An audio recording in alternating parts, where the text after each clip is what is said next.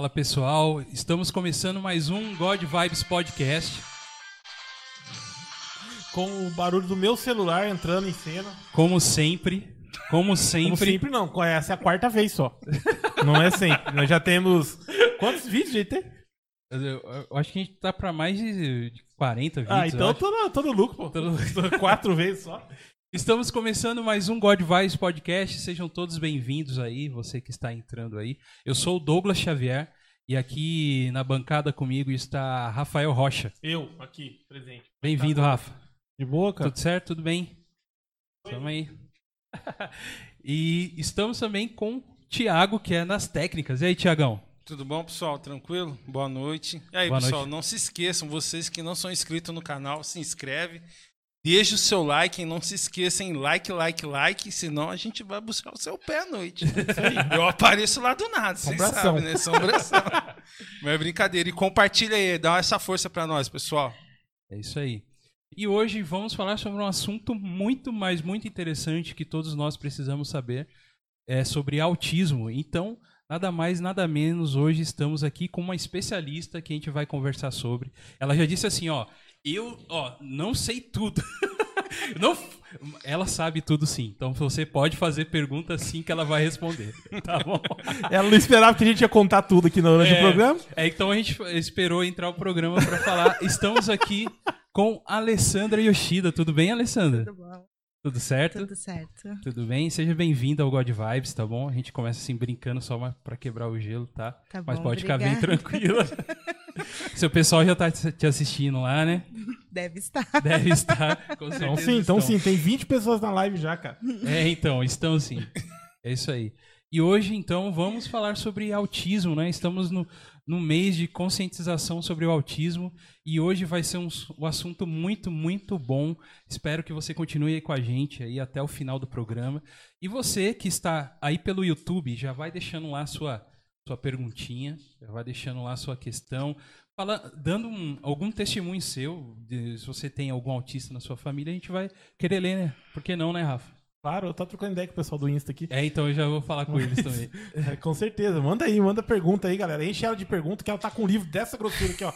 De cola, de um monte de coisa aqui, celular, computador de bordo aqui, tem tudo aqui já pra ela aqui responder pra vocês. É nóis. É isso aí. E pra você que nos segue, não esqueça de nos seguir também lá no Facebook, né? Tem o God Vibes Podcast lá no Facebook. No Instagram é arroba God Vibes Podcast, tá bom? Muito importante seguir a gente lá também. E tem o nosso e-mail, se você quiser mandar um e-mail pra gente, que é godvibespodcast@gmail.com. Não esquecendo que God é com um O só, não é good, é God de Deus, tá bom? Então você pode mandar lá uma mensaginha pra gente, né, Rafa? Falar sobre É business, isso aí. Eu falar o negócios. que a galera quiser, O né? que quiser. Desde que seja com respeito, já era. É isso aí. Pode Luiz. perguntar, pode criticar, pode falar que a gente, pra gente mudar alguma coisa. Aham. E vamos que vamos. É isso aí. Estamos aqui com o pessoal também aqui, direto aqui no Instagram. Queria avisar para vocês que a gente vai continuar ao vivo lá no YouTube. É, você pode assistir a gente lá pelo YouTube, né? Vai lá, No Facebook galera. também, pessoal. Força, E, no- like. e estamos ao vivo no Facebook também, se você preferir pelo Facebook, estamos lá. A Alessandra vai dar um tchauzinho pro pessoal. Aê! E deixando o convidado constrangido. É isso aí. tamo, tamo nessa aí. Começamos bem. É isso aí. Mas é, é isso aí. E a gente tem pessoas que nos apoiam. Pessoas que nos apoiam através do programa de apoiadores, que é o Apoia-se. E o Rafael vai falar um pouquinho melhor sobre esse programa, né? Sobre as pessoas que nos apoiam também. Que é através do apoia.se barra God Vibes Podcast. Rafael vai falar um pouquinho melhor sobre isso. Então vamos lá, galera. É, pra- esse programa de apoio, dependendo da quantidade que você nos ajudar aí, porque é, é um apoio é uma ajuda, barra ajuda, né? Que a gente precisa para manter o nosso programa aqui direto aí para vocês e cobrir os nossos gastos. Que ainda a gente. Ainda, porque olha, nós já estamos almejando já ser famosão, milionário, nós somos cabuloso. Mas é. olha a cara, Lamentável. Quando eu falo essas coisas, vocês olham a cara do Douglas. Que é a melhor. Não, isso, isso não é cara, eu já tô falando, é lamentável. Quando você olha a cara do assunto. Douglas, do Douglas, você entende o porquê que eu falo essas coisas. Lamentável. É, Então, e aí a gente fala pra vocês das recompensas de cada apoio lá que tem lá. Se vocês apoiar a gente com 5 reais ou mais, é, vocês têm as menções honrosas aqui no nosso programa. E além de receber também um certificado na casa de vocês aí, que a gente manda via online pra vocês, bonitão. Se vocês nos apoiar com 25 reais ou mais, além do, do certificado online e também as menções honrosas aqui no nosso programa, vocês também entram em vídeo chamada com a gente para discutir as pautas aqui dos nossos, dos nossos programas e também vem participar com a gente aqui no Extra Godiga Vibes. E vocês sabem aí que é um programa que é destinado a um- uma temática mais nerd ou, ou, ou não, né, Goga? Às vezes tem- não, pode ter um é. extra que seja mais fora desse mundo aí, né? Isso, isso. É aleatório, igual todos os vídeos nossos, na verdade. Mas a gente não traz ninguém famoso igual o Alessandro. Aí, então é o seguinte, galera. Se vocês também nos quiserem nos apoiar com 50 reais ou mais, aí vocês viram o patrão aqui do programa. Ganha tudo isso que eu acabei de falar, além que também que a gente manda pra vocês aí um brinde pra casa de vocês, exclusivo do God Vibes. Hoje, o nosso amigo lá, amigo, posso chamar já de amigo e apoiador, o Lincoln, direto do, do Reino Unido.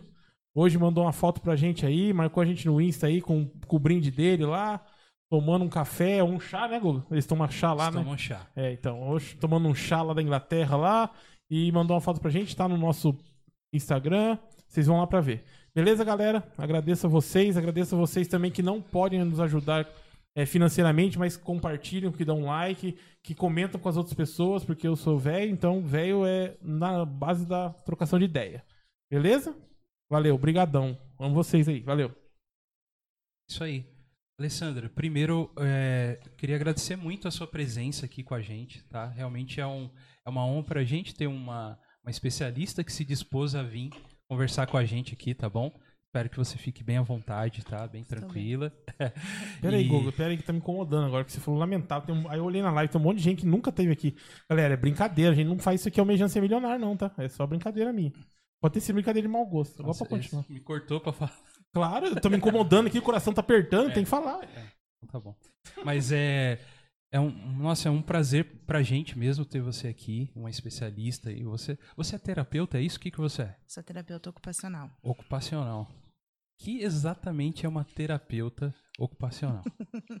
Eu bem imaginei que essa seria a primeira pergunta. Já tá ali É. no caderninho dela. Primeiro, que é terapeuta ocupacional? A terapia ocupacional ela é a ciência que estuda a ocupação humana, né? Tá. Então a gente a, utiliza recursos terapêuticos para promover habilidades de autonomia e independência às crianças que apresentam qualquer disfunção física, psico, é, emocional, social. Então a gente Ah. trabalha dentro dessa reabilitação. Entendi. Então tá. Então é, você eh, se especializou exatamente mais com crianças mesmo? Que você colocou criança aí bem focado aí, né? É, na verdade, quando eu iniciei a- minha profissão, na verdade, quando eu me formei em terapia ocupacional, eu detestei a profissão e disse que, que coisa é essa que eu fiz na minha vida. Mas depois de um tempo, fazendo um serviço é, voluntário, eu me identifiquei como terapeuta ocupacional e Ah, foi onde eu fui buscar mais formações e aí onde eu fui estudar. Então, a primeira pós foi em neuropediatria. sim, sim. Nada a ver com autismo, né? Aham. Porque até então eles classificavam e colocavam como uma questão mais de saúde mental. E, e eu falava nunca que eu vou trabalhar com crianças autistas, né? Olha. Não era a minha a dominância. Eu queria trabalhar com crianças neurológicas, com disfunções, Uhum. né? Então, assim.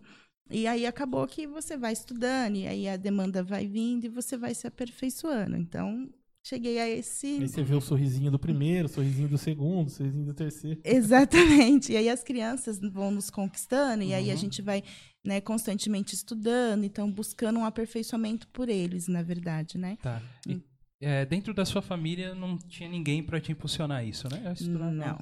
Não, legal, é muito bom saber disso. né? E muitas vezes a gente vê profissional da saúde, assim, ele, ele segue ah, uma carreira, né? Mas normalmente existe assim, ah, eu tenho um, alguém na família, ou já tive alguém na família com essa com algum problema e falou, vou estudar isso porque eu quero fazer que as pessoas se sintam melhor, né? Eu- às vezes o que a gente não consegue fazer na nossa casa, a gente quer fazer para as pessoas. Mas muito bom você saber. Você é de São José mesmo? Daqui? Sou, sou de São José, daqui mesmo. Aqui mesmo da Gema São José. São José, fiz Univap e depois que Univap? eu fui fazer as pós-graduações. Ah, entendi.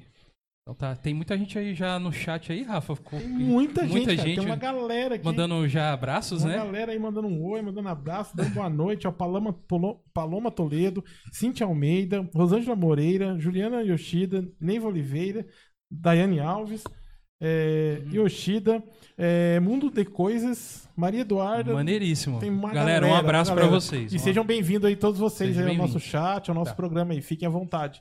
Comentem pra gente também aí se o áudio está bom, se o vídeo está bom, por favor. Isso aí. É, você, é, por tratar é, de crianças com autismo, é, eu queria saber que é o seguinte, gente. Além da- de termos uma especialista, temos especialistas é, assim também, que é o Rafael. Não, não é especialista não, gente. É que eu convivo com um há 10 anos. Exato, é uma, você é um especialista nisso também. É, eu- o eu já- Thiago já- também. É. Como que eu posso dizer assim? Observar, eu já observei bastante. Mas, Alessandra, eu queria saber de você que você trata direto com, com, com o autista, mas você primeiramente trata com a família, pelo que eu entendo. Não dá pra entender. O que, que você normalmente ouve quando chega uma, uma família lá no seu, no seu escritório, lá na sua, chama? sua clínica, né? Quando chega alguém na sua clínica lá, o que, que você normalmente primeiro ouve de uma família que acabou de descobrir que tem um filho ou uma filha autista? Você- Na verdade, eles buscam consolo, né? Acho que essa é a primeira porta que a gente abre ali é a porta do acolhimento, né? São famílias que quando se deparam com um diagnóstico, eles nem sabem o que é, nem sabem para que rumo vão estar indo, né? E nem sabem como proceder. Então fica naquela busca constante de, de do que eu vou fazer agora, como que vai ser, Uhum. como vai ser minha vida. Então a gente acaba acolhendo essa família e orientando de uma forma que eles possam estar prosseguindo para esse tratamento. Então digo para você que na verdade a gente acaba não escutando é, absolutamente nada específico, a não ser é, o que eu posso fazer, né? O que vai ser, o que, que é, a, é a terapia ocupacional, Uhum. o que o meu filho vai ter, né? Então, é, são mais essas incertezas de quando. Hoje eu digo para você que melhorou muito, porque a- a- os pais já conhecem mais a demanda que vem, então já sabe para qual profissional ir, o que o profissional faz, então já melhorou muito isso, essa busca. Então os pais já chegam bem específicos, né? Já sabendo o que eles querem, ou o que a gente vai abordar, ou o que a gente vai proporcionar ao filho deles. Entendi. E eu, Rafa, é, cara, primeiro momento que você e a Camila estavam lá e começou a perceber alguma coisa, como que foi? E, e como que foi esse primeiro momento de você chegar Pera até uma eu vou- Eu especialista? vou sentar aí do seu lado agora. Não, vamos lá. É, cara, é assim.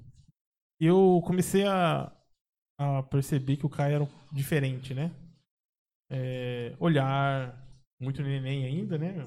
Tipo, Muito nenenzinho ainda. Até um ano eu acho que, na minha concepção, de totalmente leigo, de, pelo amor de Deus, gente, sou formado em nada. Mas engenharia mecânica tem nada a ver. É, mas assim, na minha percepção, até um ano é muito difícil perceber. Muito difícil perceber. É, pelo menos pra mim, Foi. né? Foi muito difícil, mas assim, quando, quando ele pegou ali uns. Já chegou ali quase um aninho ali, eu já comecei já a chegar a indagar a, a pediatra. Uhum. É, tem alguma coisa diferente. E aí, o que que é? Uhum. como que é, o que, que pode ser. Cara, a gente olhou, é mais olhares, sabe? É, às vezes você viu o olhar dele meio perdido aí, às vezes ele tava ali com você, às vezes não. Você sente mais isso, né, cara? Porque às vezes também tem bebê que faz. pra- Uhum. Acontece isso com alguns bebês Consegue É, identificar. que consegue você. Que não, acontece com bebês assim. Eu vou falar normais, não posso falar normais. Típicos. Típicos, isso aí. Boa. A palavrinha técnica, joia. Típicos. Isso. Então, existe crianças típicas que também às vezes se perde o olhar. Mas o meu filho era um pouquinho a mais. Eu já sentia que, Uhum. que às vezes ele tava perdendo o olhar e eu tava tentando interagir com ele e ele demorava um pouco pra, pra reagir. Uhum. Entende?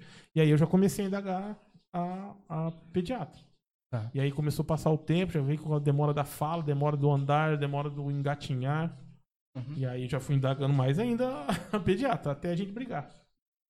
Você brigou com, ele, com a Claro, pediatra, tá? Claro, tá. claro que eu briguei. Óbvio. Você sabe que eu briguei, né?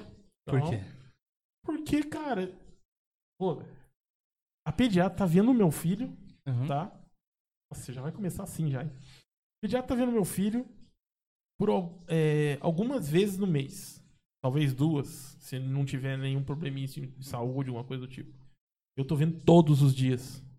Se eu estou falando que tem algo diferente, no mínimo, no isso tudo na minha concepção também. No mínimo, ela tem que falar assim, então vamos ver, vamos averiguar. Vamos mandar fazer um, um, um, um- exame, vamos, sei lá, eu não sei. Vamos, vamos, vamos mandar um especialista para ver que, qual que, o que ele fala, Uhum. entendeu? No mínimo. E Isso. não a pessoa ser soberba. Tem até três anos pra falar. Até três anos pra falar. Pai, você é muito inculcado, pelo amor de Deus. Aí para de falar com você e começa a falar só com a mãe. Entendi. Eu tô falando de profissionais pediatras que aconteceu isso comigo dentro de uma, dentro de uma sala Uhum. de, de, uma, de uma pediatra. No É, escritório de uma pediatra. Então, se eu tô falando, todas as vezes que eu vou lá que tem alguma coisa diferente, que tem. Porque eu tô todos os dias com meu filho. Tá. No mínimo, eu espero que ela fale, então, pai, já que você tá achando isso, vamos, vamos lá, vamos fazer um exame. Ou vou te cam- caminhar aqui, ó. Você vai nesse, nesse doutor aqui que é meu amigo, sei lá, que é uma, uma pessoa muito é, boa no que faz, é uma pessoa que tem todo um, é, um know-how pra falar sobre isso, e aí você tira dúvida com ele. Beleza! Ótimo! Pra tirar as dúvidas. Entendeu? Mas não. Tem até três anos pra falar, pai. Não, pai, pelo amor de Deus, pai. De novo, isso eu tô falando pra você. Tem criança que é assim, você tem que respeitar o tempo dele. Aí depois eu volto lá. E aí, minha filha? Tá aqui, ó. Papel aqui, ó. Meu filho é autista. E aí? Ah, é mesmo, né?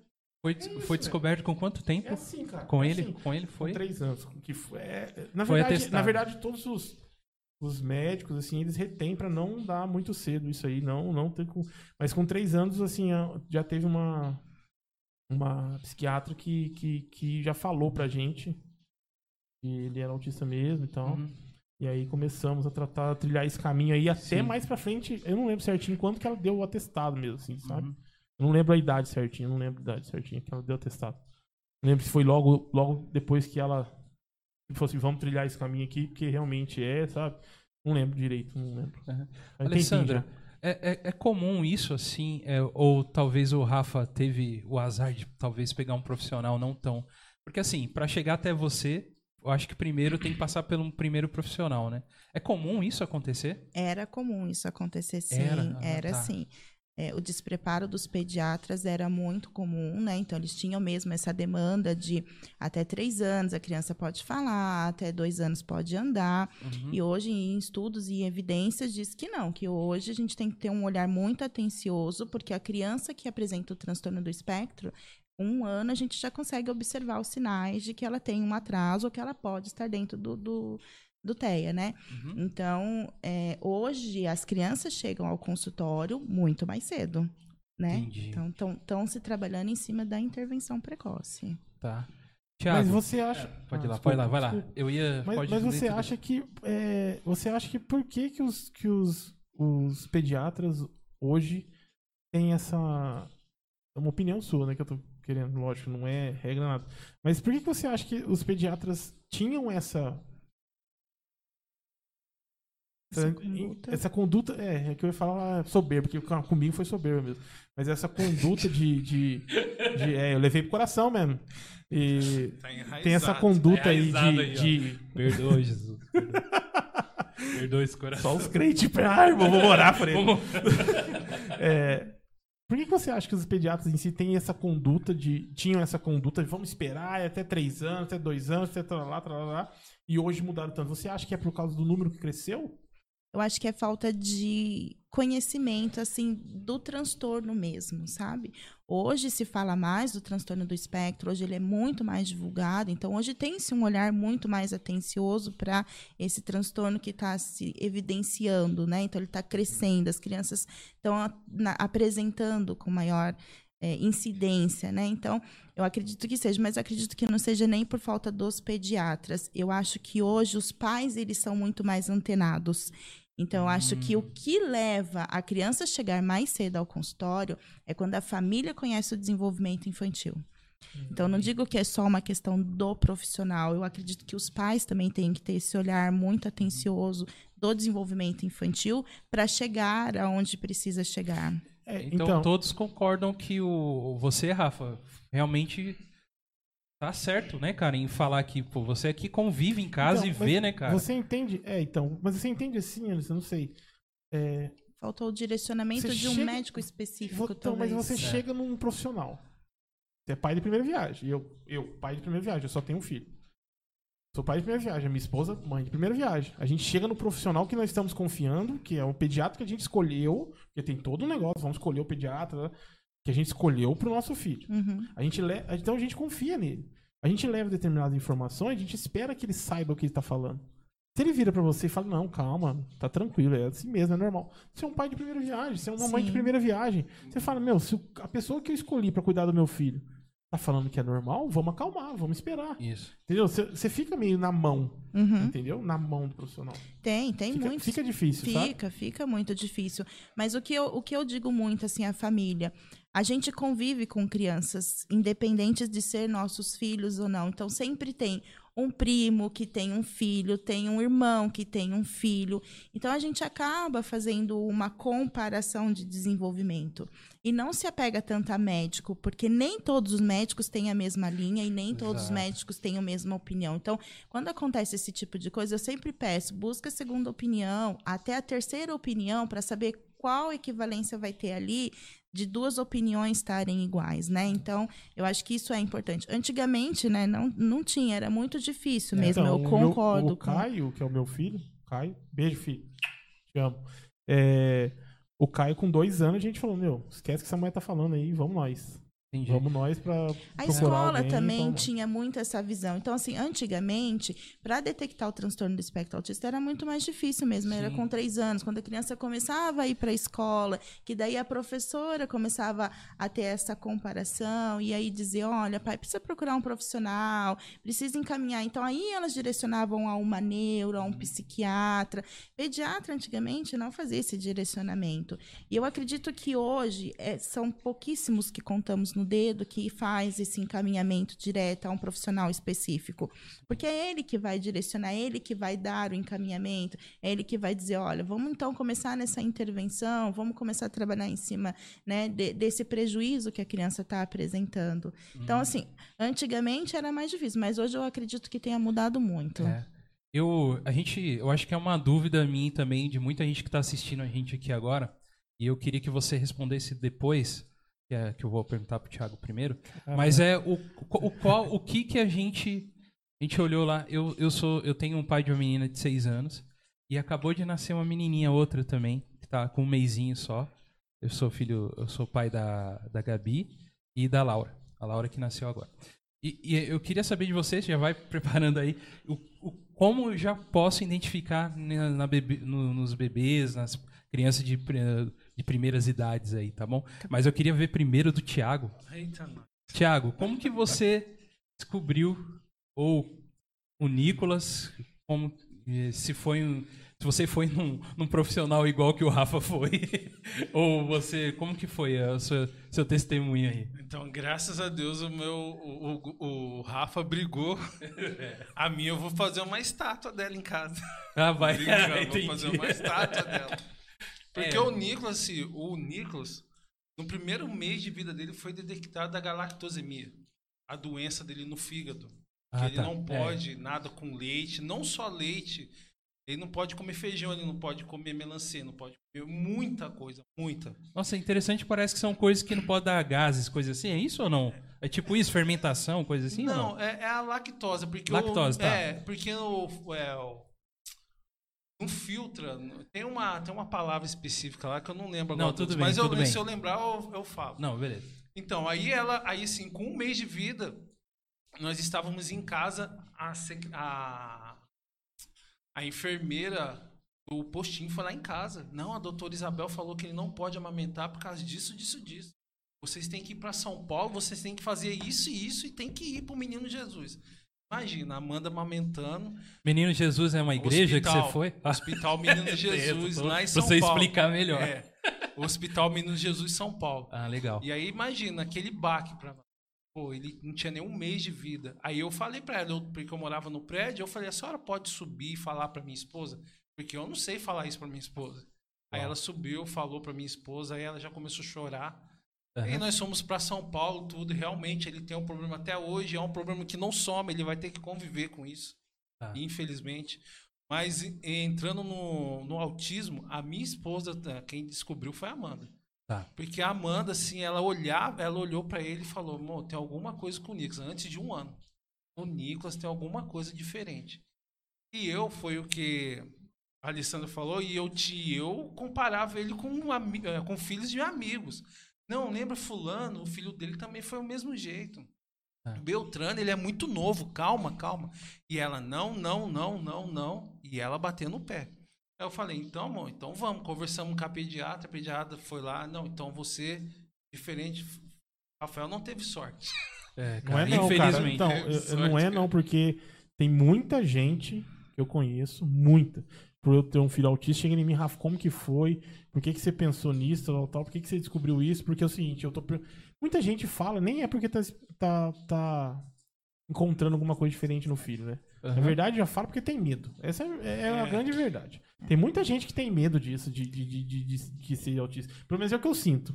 É porque acho que tá numa ápice, né? Assim, tá muito Isso, alto esse nível, incidência. E agora divulga-se mais. né? Exatamente. Então tem esse trabalho de divulgação. Então hoje o, a- o alerta é muito maior dos pais, dos Aham. familiares, né? Até a avó que não tinha conhecimento hoje já tem esse olhar mais Aham. mais direcionado, clínico, né? mais clínico. Então legal. acabou que a, a- a família já consegue ir detectando antes. Então, e aí o povo já pergunta.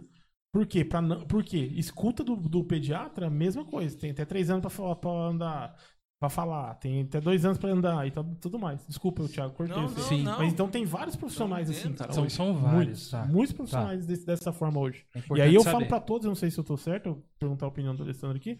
O que eu falo pra todos é isso, que você tinha acabado de falar. Falei assim, ó. Meu, você não tá confiando? Não espera encaminhar, não, velho. Você tem o convênio aqui da empresa, vai lá, marca um. Marca um, o máximo que pode acontecer, o cara fala pra você, ó, não tem nada, tá maravilhoso, lindo. Ou então vamos fazer um exame e. E tá tudo certo. É, encaminhando, o autismo não tem como a gente detectar através de um exame, né? Não existe nenhum exame específico que a Sim. gente detecte o transtorno.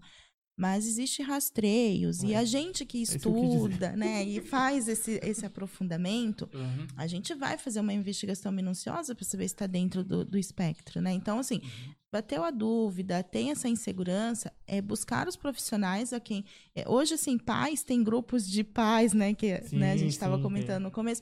Então, os pais, assim, eles se trocam muitas informações. Então, é buscar esses apoios de outros pais que já passaram por esse processo para já ir encurtando essa reta do que está buscando, né? Então, trocar essas experiências e essas é, incógnitas que a gente vai trazendo, que Sim. já ajuda a, mini- a minimizar esse tempo, né? Sim. E aí, Thiago? E aí? Como que, foi ah, o, o desfecho? Então, o desfecho foi. Então, o que aconteceu foi que a Amanda foi no, foi no médico, tudo, fez, nós fizemos os exames. Aí ele falou: ó, ele tem algo especial mesmo. E aí vem o medo, né? Aí vem aquilo. E agora? E agora? E agora? É. E agora, Mas não sabe nada. Aham, Não, não sabia nada. Pra É, mim, eu entrei é num assim. mundo novo. Eu não sabia nada. E aí vamos fazer o quê? Agora tem que procurar especialista. E aí o Google vira tudo, né? Vamos lá, procura isso, TO, isso, aquilo. Eu nem Uhum. sabia o que era TO, eu não sabia. Muitos termos que eu sei hoje, eu não sabia de nada. É, Eu também não sabia, não. Aí que nem, aí você, aí você procura um que nem nós achamos uma TO pro Nicolas. O Nicolas chegava lá tranquilo, saía de lá super agitado. Amanda, não quero mais vir aqui. então, é Eu isso aí, tá quero. vendo? Cara, Porque o problema é você achar um profissional bom. exatamente, cara. É muito assim, Exatamente. tem, não, é que não tô falando, não é generalizando. Não, não é generalizando. Mas é muito difícil, porque assim, é, o Nicolas chegava de um jeito, ele saía nervoso, ele queria bater, ele queria gritando. Não, filho, calma. Aí a Amanda, E isso não faz parte de um processo do profissional, isso Aí, de, ó, de- isso de testando ele, não, né? Na sua- no seu ponto de vista. Não. Você viu que realmente ele tava eu- saindo. Não, na segunda vez que ele foi, eu e a Amanda, a a Amanda é muito assim, né? A Amanda conhece o Nicolas só de olhar pra ele, ela fala, ele tá assim. Assim, aí ela falou assim, não quero mais vir aqui. Ele mudou, ó, ele vem pra cá, ele fica a semana bem, ele vem pra cá, ele muda. Aí, aí falaram da Alessandra pra Amanda, a Amanda tá na fila da Alessandra. Ela passou uma vez com a Alessandra, ela passou. uma vez com a Alessandra, mas assim, é, bons profissionais é muito difícil. Entendi. Hoje, graças a Deus, ele está em, ele tá em duas clínicas boas. Tá. que estão ajudando ele demais, estão dando. Nossa, você vê hoje, meu filho está começando a formar. Ele está formando frase, coisa que é Legal. assim, você vê a evolução dele monstruosa. Mas hoje o seu coração tá mais tranquilo a partir da, daquele momento que você soube que ele era. Nossa! Porque- Quando-. Como que foi você no primeiro momento ali, cara? Eu Falar não assim, sei, "Putz, o meu Rafa- filho é. Eu não agora? sei como que foi pro Rafael, mas Ele o homem, falar. o homem ele tem mais aquele, né? Não, meu filho não tem nada. Meu filho não tem nada. O Rafael não foi assim. Mas Entendi. eu, mas eu assim, eu falo, não, o meu filho não tem nada. Ah, você teve eu, isso. Eu tive isso. Aí a Amanda, amor, presta atenção, presta atenção, amor. Olha ele, olha isso. Não, ele é normal, para. Mas aí depois, aí ela até enganou eu. né, Amanda? Beijo. Ela falou assim: não, eu brinco pra ela que ela marcou uma terapia de casais pra mim. Porque ela falou: não, tem uma, tem uma profissional que quer conversar sobre o Nicolas. Na verdade era, mas chegou lá ela começou a perguntar do nosso casamento. aí eu olhei se essa aqui é terapia de casais, né? Não, mas aí no final eu falei assim, pai, você tem que entender que o seu filho tem o problema e você tem que. Se você não abraçar, porque assim, eu vejo hoje o Nicolas comigo, é tudo. Ele gruda em mim de uma forma, então assim, a partir do momento que eu aceitei também, aí foi muito mais fácil. Mais fácil pra mim. Pra mim até. Uhum. Pra mim. Então, e Alessandro, então, pra você ver, né? A gente tem testemunho de duas pessoas aqui, né? Completamente Eu distintas, né? Mas pode falar. Não, é que assim, cara, é, eu falei sobre os exames, né? Porque o meu filho, por exemplo, na investigação, meu filho é muito grande. Muito grande. Então, durante a investigação, o meu filho fez, foi, foi feito até exame de gigantismo, meu filho. Então, o que eu quero dizer quando eu falo exames é tipo pra investigar mesmo. Não que tenha um exame próprio que tem que fazer, pra- mas na investigação. Aí eu quero mandar um, já um, um, pro pessoal do chat aqui uma pergunta da Aline Oliveira. Ela fala assim: Ale, já vou mandar uma pergunta. Como identificar os primeiros sinais de autismo em crianças a partir de um ano? Então, É que foi aquilo lá que eu já falei que você ia É. responder.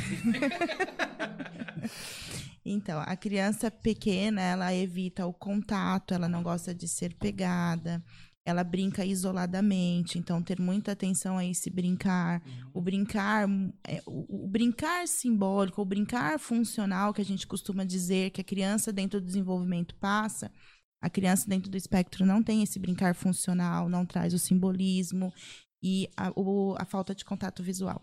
Não responder ao ser chamado pelo nome também, isso é uma das questões que tem que estar muito em alerta.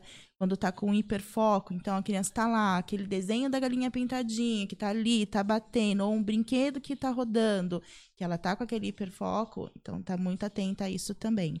Tá. Isso aí que você falou é basicamente de uma criança a partir de um ano, um ano e meio, já começa a ter essas reações. Eu consigo ver em um bebê essa já? Alguma Consegue. coisa? O, o tato, não, não querer o abraço, não querer o aconchego da mãe, tem bebês que não aceitam, né? Uhum.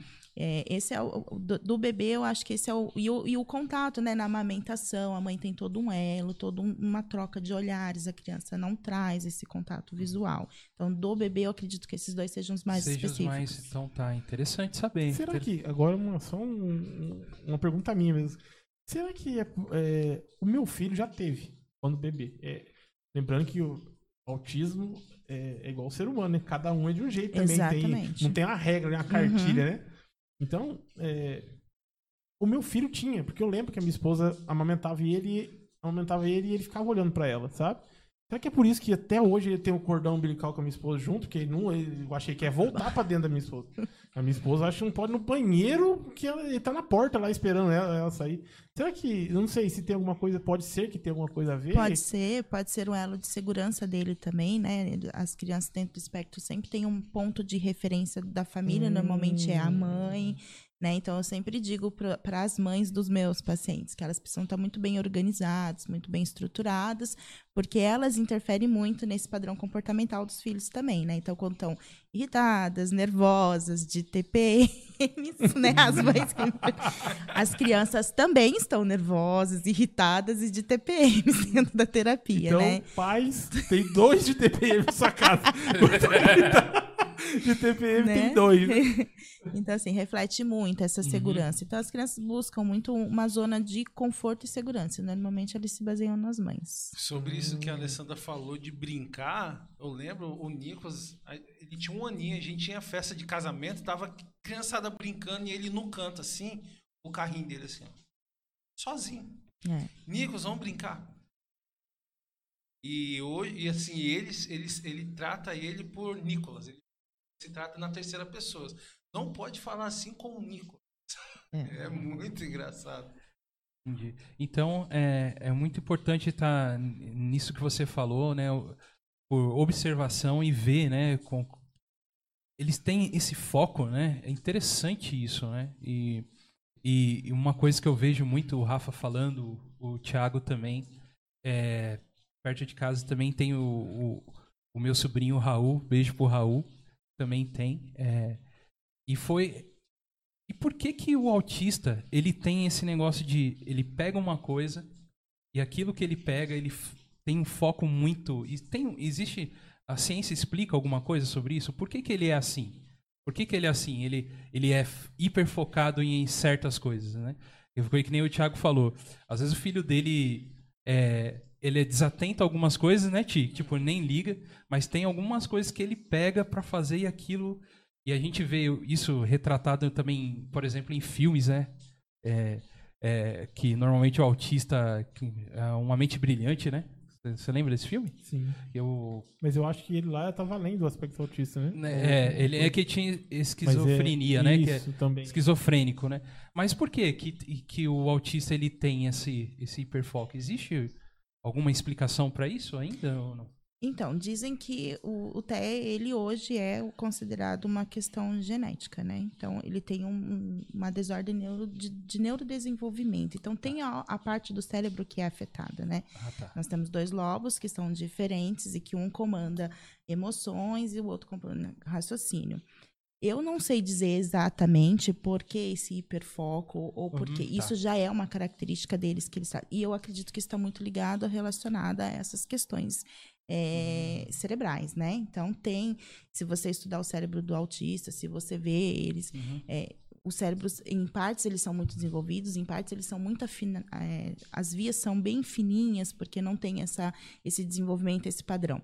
Esses comportamentos de interesse deles que eles trazem são específicos dele. E você vê que cada um tem um interesse específico em alguma coisa. Nada é, é específico por igual. Um gosta de, de uma coisa, outro gosta de outra, outro gosta de outra. Mas eles tendem sempre a replicar esse hiperfoco. Então a gente Entendi. precisa trabalhar. Eu acredito também que o hiperfoco surge da zona de conforto que eles ficam. Eu acredito que dentro desse meu hiperfoco eu consigo me organizar melhor, eu consigo eh, responder melhor e eu consigo ter habilidades melhores. Por isso que eles trazem essas funções do hiperfoco.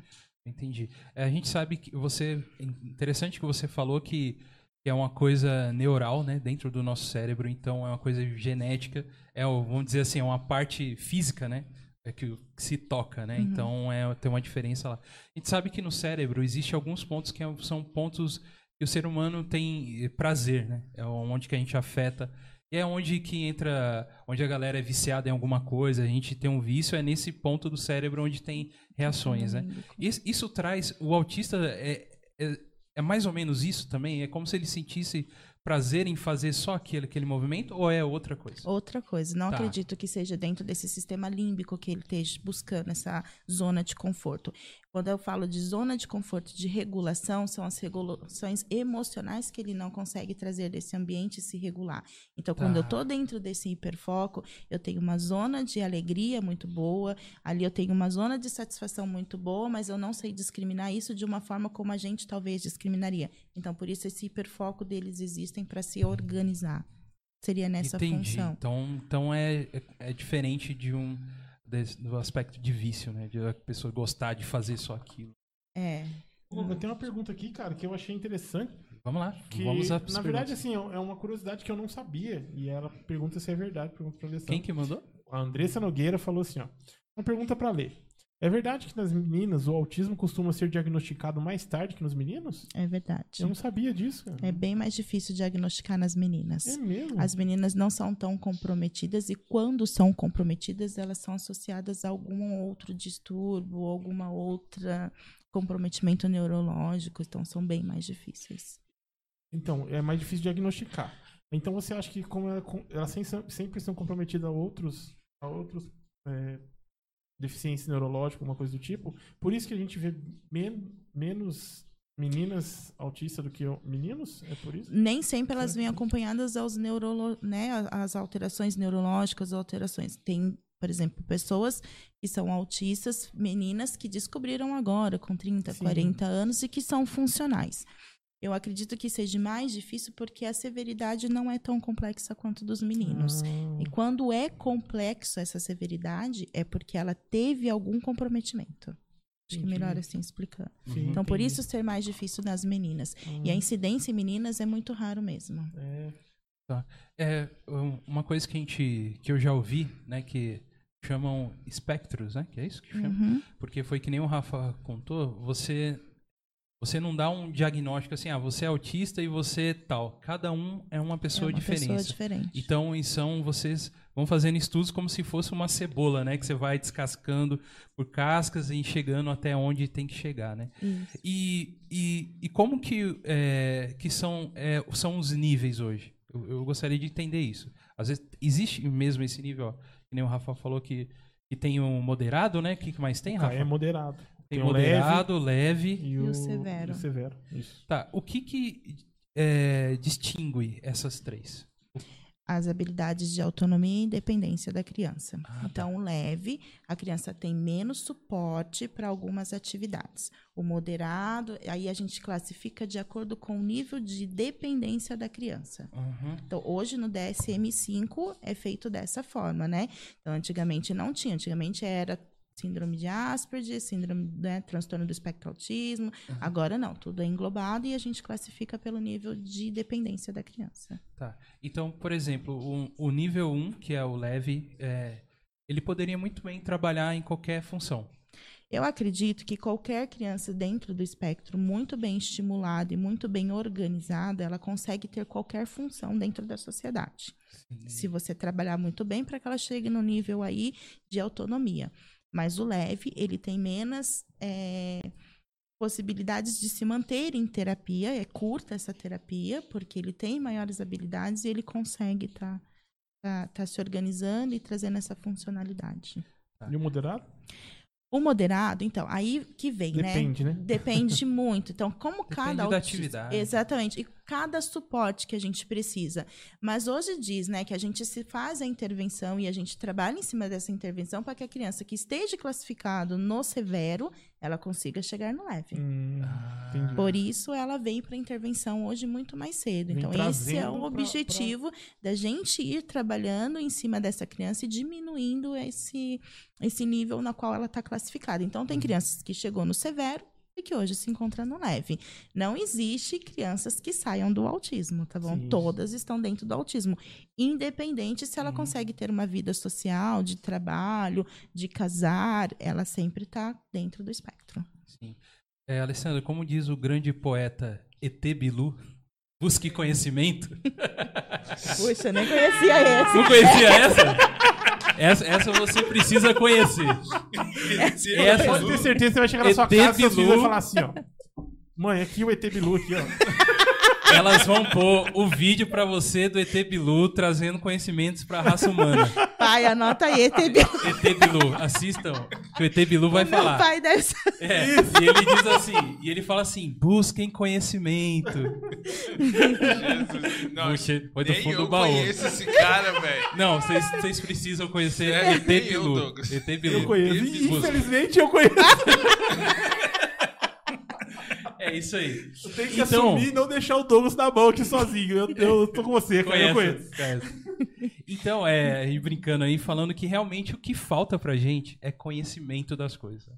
É, a gente tava falando aqui sobre profissionais que, às vezes, por até por, por falta de conhecer, por, né, e isso vai trazendo uma é, como fala, o desconhecimento mesmo sobre as coisas e acaba acontecendo como acontece, aconteceu com o Rafael e outras coisas também.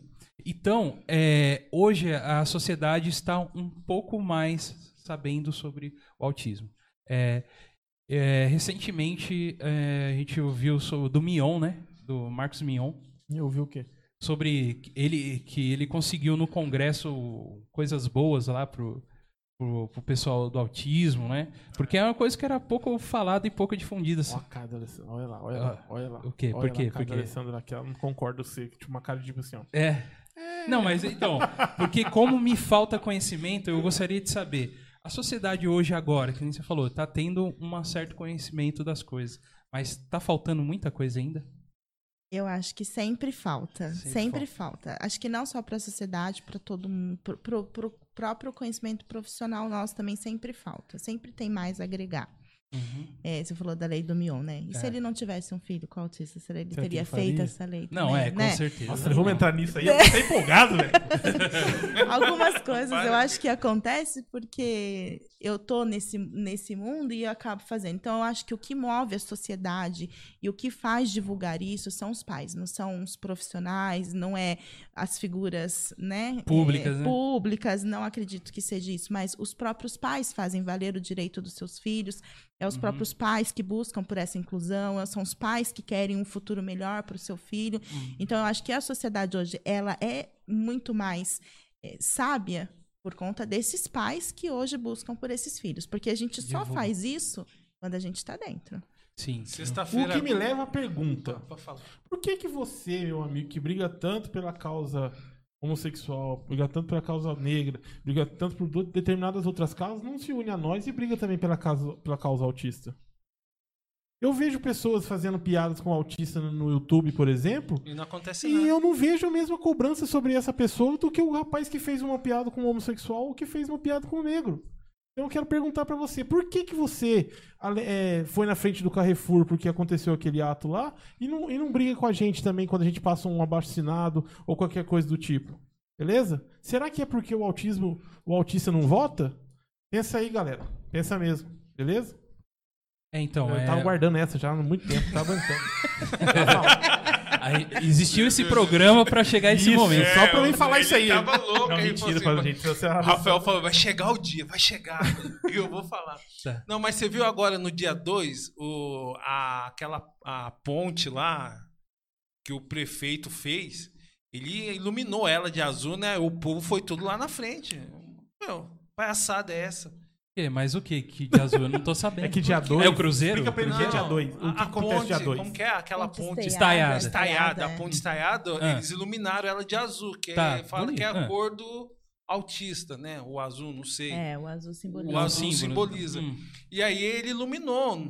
Aí, mas só que É que os dia pais. 2 é o dia É, mundial mas os pais do autista, meu, é, não, não aceitaram. Por quê?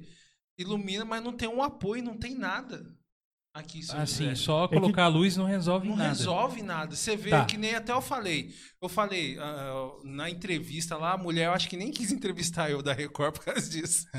Ela falou assim, mas o que, que você acha é, da nossa cidade? Eu falei assim, ah, eu tô cansado de ver o meu prefeito é, gravando é, teatrão, centro poliesportivo. Olha o que nós fizemos aqui, vamos jogar futebol, vamos jogar bola. Mas eu não vejo ele falar nada do pro um autista. Não tem nada. Então Aí tá, ela falou assim, então é- vamos guardar isso pra gente fazer a entrevista. Eu- E nem entrevistou eu. Eu queria saber de vocês o, o, o que que o que que o que que é, é se o- por exemplo, o Rafael falou e você falou também, existe alguma coisa aí que tá faltando, né? O que exatamente está faltando? Mas eu Rafa? queria escutar da, da, da Alessandra. Você acha que São José não tem nada pros autistas? Você acha que tá falho? Você acha que tem alguma coisa? Como que você, que, qual a sua visão como profissional?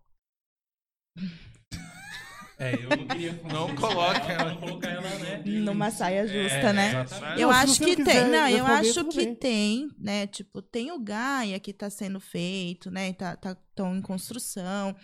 O que eu acho assim, os profissionais precisam se dedicar também à causa. Não adianta, né? Você leva numa clínica, aí tem uma TO lá, é aquela TO que acabou de se formar, que daí ela não sabe nem por onde começar e nem por onde terminar uma terapia, não sabe como trabalhar o comportamento, não sabe como trazer talvez uma comunicação. Então, assim, o que falta é o despreparo de você receber uma criança para fazer essa intervenção.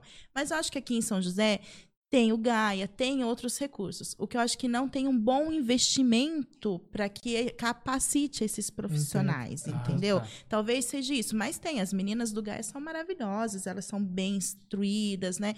Tem cursos, formações. Forçadas. O que acontece também é que elas não conseguem atender a demanda inteira Sim. de São José para poder fazer. Então tem essa limitação de números também. Talvez seja isso.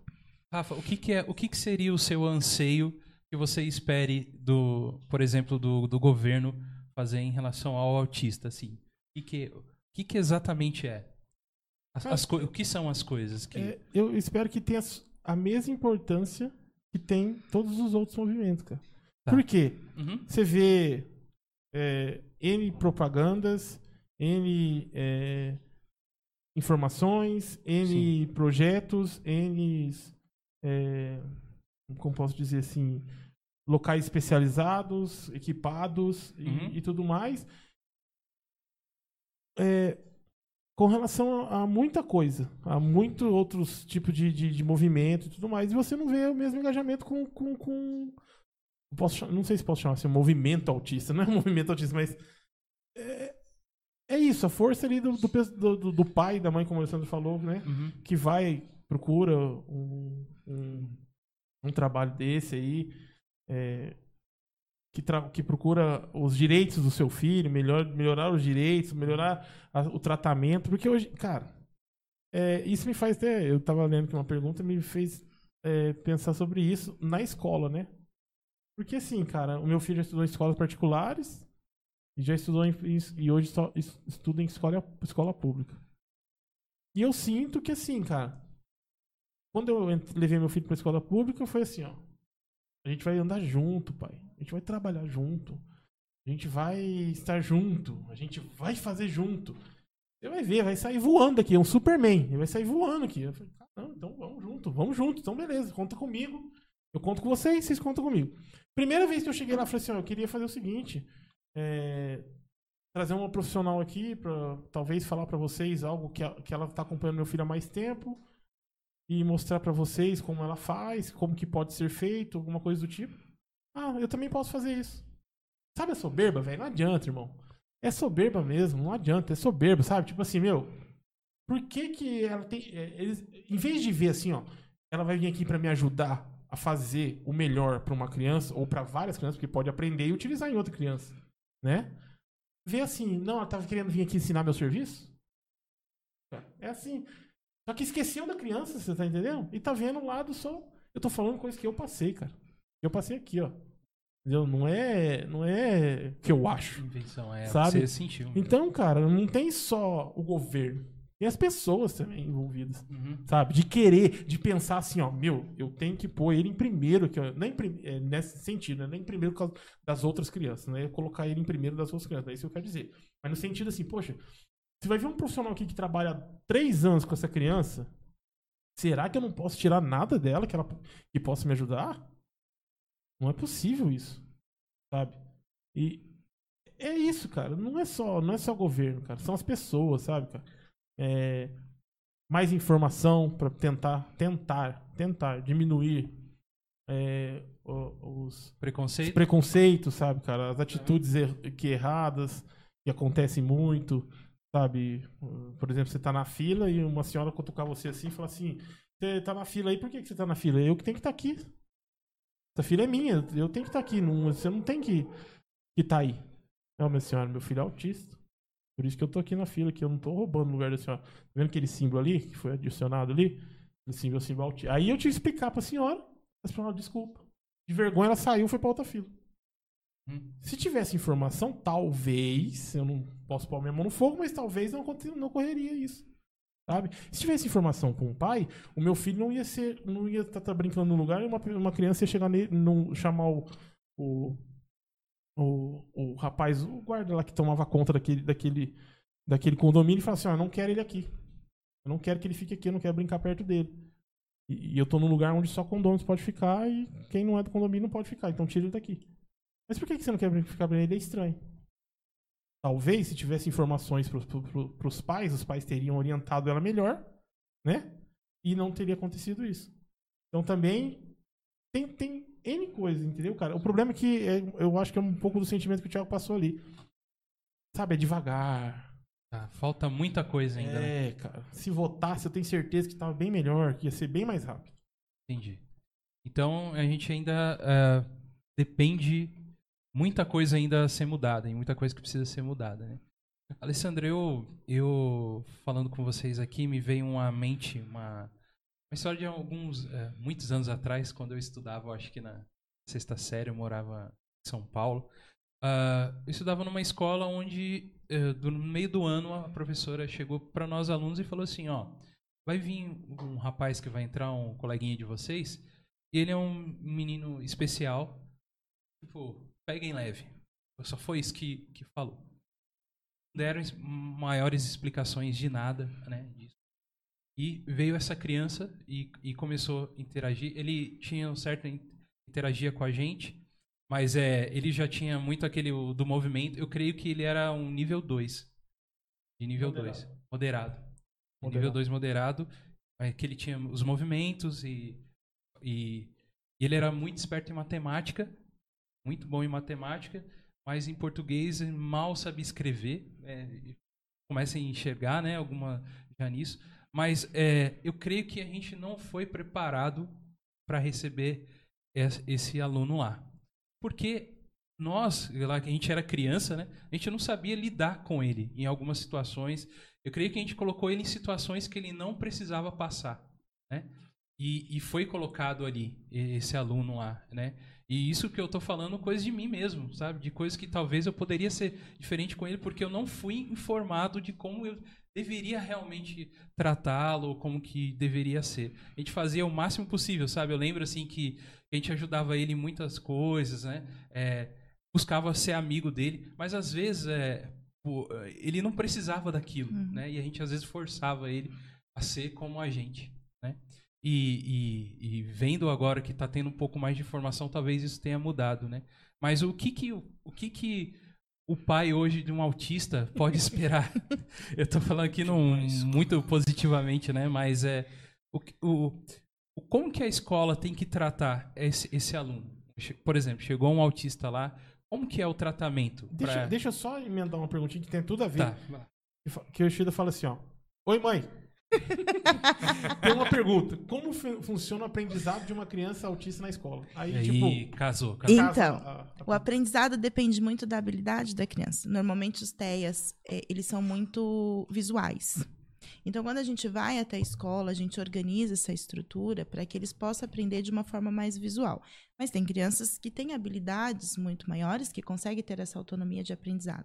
Sempre vai ter uma área que ela vai se destacar mais e outra que ela vai ter maior dificuldade. E na que tem maior dificuldade é onde a gente entra para fazer essa adaptação.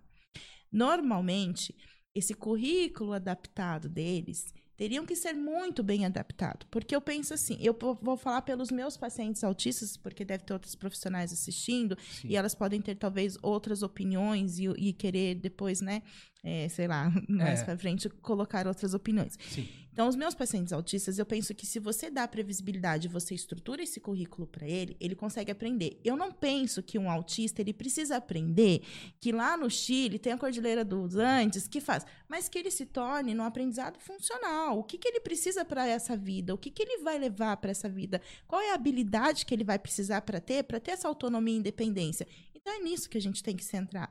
Então, eu não penso que o autista ele tem que aprender todo o currículo da escola. Mas ele precisa aprender a escrever o nome dele, a distinguir, a fazer uma leitura. E aqueles que têm essas habilidades e potenciais, porque todos nós temos potenciais, Uhum. todos nós também temos dificuldades.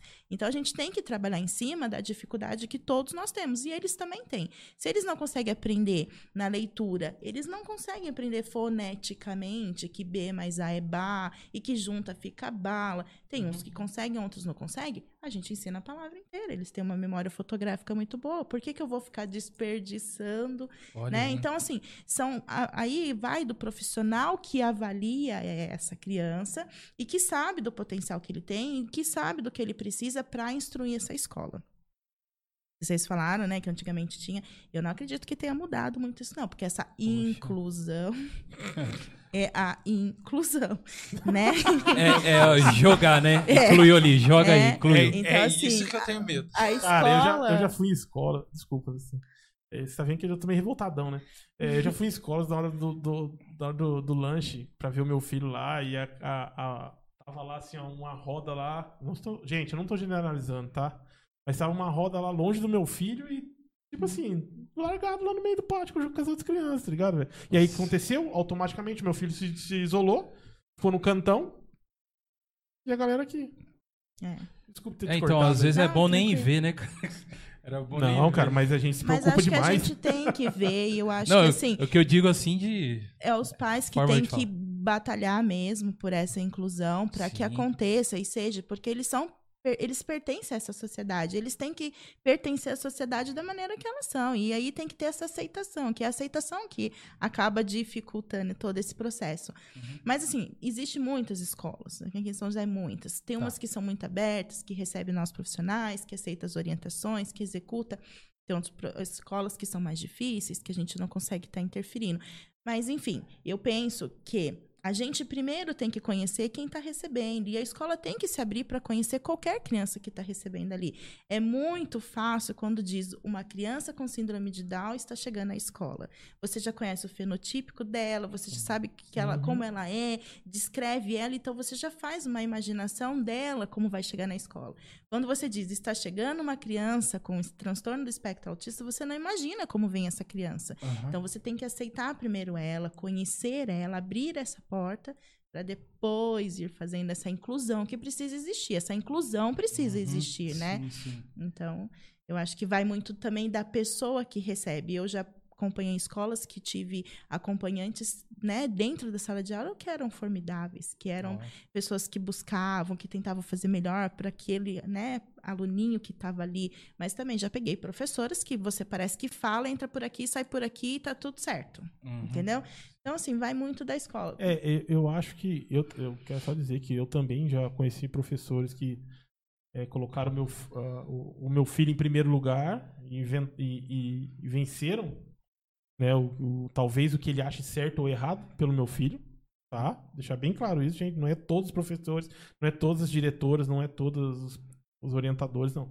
Mas eu também já peguei professores que é isso aí que a Alessandra falou. Tipo assim, aham, aham, aham, ah, aham. Uhum. Aí ela sai e fala assim: ó, só que é o seguinte, eu tenho um cronograma aqui pra sala, Eu tenho 30 alunos. eu tenho 30 alunos e tenho um cronograma, um cronograma pra sala, e é o que ele vai estudar também. Só que ele não consegue absorver nada dali, cara. Nada. É assim. É A criança com autismo, ela tem, então, ela tem, né, direito a um profissional que, este- que acompanhe ela, Alessandra, na sala de aula, além do professor. Sim, ela tem esse direito, mas é um direito assim. É por isso que eu digo muito. Escola da prefeitura, eu acho que a gente tem muito mais acessibilidade em algumas questões. Da prefeitura. O Estado é muito mais difícil da gente trabalhar, porque daí é outra demanda, outra zona de direcionamento ali. Mas eles têm, e crianças que são é, severas e moderadas, elas têm que ter uma para elas. Hoje em dia é dividido, né, esses acompanhantes. Então acaba que uma criança com síndrome de Down mais um autista tem um acompanhante. Mas eles têm esse direito, eles precisam ter até para poder direcionar, ensinar de uma melhor qualidade. Que nem eu falo isso porque a minha, espo- a minha esposa, minha irmã, ela estava estudando e ela, ela foi ser, como que fala? Para ajudar na escola. Estagiária. Estagiária, isso, ela foi estagiária. E ela não tem preparo nenhum para isso. E colocaram ela para cuidar de Mas é assim mesmo. autistas. Eles davam tapa na cara dela. É. E ela não sabia o que fazer. E aí, pra você ver, eles colocam. E aí ela, falou assim, aí ela chegou e falou: Eu não tenho condições de cuidar. Ela saiu. Ela falou assim: Não. Tá com eles, eu vou sair. É, então. E tem muitos disso, né? Tem muitos acompanhantes da escola que acaba desistindo porque a criança é muito severa, tem comportamentos disruptivos e agravantes, então ela E uma coisa que a minha irmã falou que marcou muito eu, aí que a minha cabeça também começou a mudar, ela falou assim: Ti, você. Se o Nicolas tem, abraça ele e essa causa. Porque ela falou que tinha mães que não davam remédio pra criança. É, Não, ele não precisa tomar esse remédio mais. E, ela, e, e a escola via que ele precisava do remédio. Por ignorância dos pais, a criança não tomava, chegava na escola e queria bater em todo mundo, era nervoso. Então, isso que me abriu os olhos. É, tem vários fatores que desencadeiam vários comportamentos da criança, né? Então, precisa. Aí que eu falo, a equipe precisa ir. Por isso somos uma equipe multidisciplinar, onde vai a TO, vai a fono, vai a psicóloga e faz esse complemento e esse ajuste para as pessoas, né? Uhum. Por isso a escola tem que estar apta a entender que nós profissionais, quando vamos, nós não estamos indo para modificar o ambiente. Pra ensinar ninguém, né? Exatamente. A gente está indo para ajustar, para que esse, esse nosso indivíduo que está ali, esse nosso cliente que está ali, ele também tem o direito de estar ali, de estar da melhor qualidade. Ele também tem o direito de receber a melhor qualidade para ele. Então, quando a gente vai, é para fazer essa orientação. E é direito mesmo, tá? Ele tem na Constituição isso. criança tem direito ao ensino. E aí também, só para responder o que o Thiago falou aqui, ó, a Juliana Batista Raimundo fala assim, ó, se você tem um diagnóstico fechado, você tem direito do seu filho ter um auxiliar dentro da sala com, com ele. É, e exclusivo, ela fala aqui. E é exclusivo. Tem. É que Tem falta, mesmo. é que tá é faltando. que tá fal... Exatamente. Aí Está acaba acontecendo faltando. isso, duas para uma ou tudo mais assim. Exatamente. O problema é que essa, essa exclusiva não, não sei se não deve, tudo bem, se não dever, eu acho que não, acho que não, não, não deve, não cabe a ela. Mas ela não- talvez não tenha o preparo, sabe? Uhum. Tipo assim, pega a, a menina lá que que, Tá estudando, que né? tá estudando, que tá ainda, ainda vai se preparar, ainda vai ter experiências, entendeu? E põe lá. Eu costumo muito dizer às, às acompanhantes dos meus pacientes, né, quando eu vou à escola, eu digo para elas, olha, vá até meu consultório num horário alternado para você conhecer quem é ele, para você ver como eu, né, abordo ele, como a gente consegue estar fazendo esse tipo de trabalho com ele. Então, eu recebo muito essas acompanhantes Então, para poder aprender você quem é. acredita que eu fui fazer isso numa escola e, e aí chegaram na menina depois você for te mandar embora? E aí o que, que eu fiz? Eu levei escondido. E levei mesmo. É, é escola. Às, às vezes as escolas particulares têm muito disso, essa dificuldade. As escolas né, municipais, assim, elas são muito abertas. Por isso que eu digo, eu sempre oriento, né? Eu sempre faço essas orientações aos pais dos meus pacientes. Ponha na prefeitura. Primeiro, porque é direito dele de estar ali. Segundo, porque foi o que eu falei.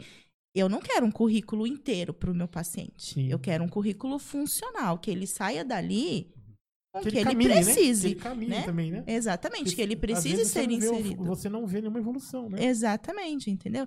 Então, assim, é o básico que eu quero pra ele, porque esse básico que ele vai precisar pra viver na sociedade. E pra mim é ponto. Não tem mais vírgula, vamos aprender. Não tem, é o básico e acabou. Então, eu penso que quando a gente começa a achar que ah, ele precisa aprender, aprender, aprender, aprender, aprender, a gente causa uma sobrecarga também. Pensa essa criança que está na escola que tem aula de ciência, matemática, geografia, história, de... Sim. inglês. Então, Malha falha a língua, na, né? É. Mãe vai fazer o inglês. Uhum. eu, eu tirei meu filho da, da- escola particular para ir para pública. Você acha que a, a- a escola pública em si até se existe escolas públicas, eu vou mudar um pouco a pergunta. Você já conheceu alguma escola pública que aceite assim, ó, tipo, igual eu te falei aqui, aí eu tenho esse cronograma para 30 alunos, eu tenho que manter esse cronograma para 30 alunos. Existe aquela que fala assim, ó, não, mas eu tenho esse cronograma para 30 alunos, porém esse esse indivíduo aqui, ele precisa ser diferente. Então vamos tratá-lo diferente? Uhum. Tem. Aqui em São? José tem.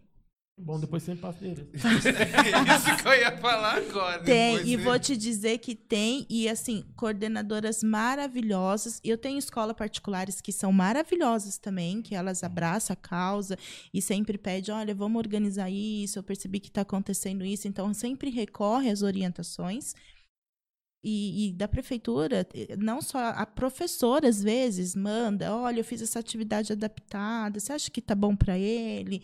Então, assim, tem, tem, mas vai muito também da pessoa que tá ali, né? A professora que chegou, a professora que quer conhecer, É, a professora que eu- quer fazer o seu melhor, tem muito disso E também. que eu quero deixar claro também aqui, né? Deixar claro. Não que a profissional que tá lá não faça. Faz sim. Faz, o que eu né? procuro, o que eu procuro é, é- o que eu, como pai do meu filho, procuro é que, ele- que ela trabalhe em conjunto realmente como me prometeram, entendeu? Uhum, Em conjunto com você que conhece o meu filho há mais tempo, entende? Exatamente. Que nem você. Isso aí eu acho super válido, algo de extrema assim, é, hombridade dessa, dessa professora ou desse professor, desse profissional, que fala assim, ó, eu, eu fiz isso aqui pro, pro determinado indivíduo lá. O que, que você acha? Meu, E tem, e tem Sabe? professoras Essa maravilhosas. professora tá pensando em quem? Tá profe- ela- Essa professora tá pensando no meu filho. Poxa vida, ela chegou ali, vamos nós duas aqui, eu sou um profissional capacitado, você também é um profissional capacitado, então vamos nós duas fazer o melhor pra ele? Sabe, é isso que eu tô falando, é disso que eu procuro. Sabe, e não assim, ó, eu sei fazer também, quer ver aqui, olha aqui, ó, eu sei fazer também. É.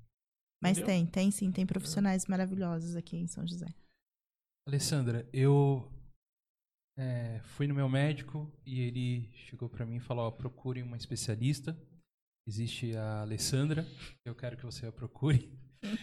E, e como que é esse primeiro momento, assim, eu querendo saber já é, mais dentro da sua profissão mesmo, como né, pelo o que você faz lá dentro da sua clínica, vai chegar meu filho lá. Qu- Quais, quais são os primeiros tratamentos que é feito?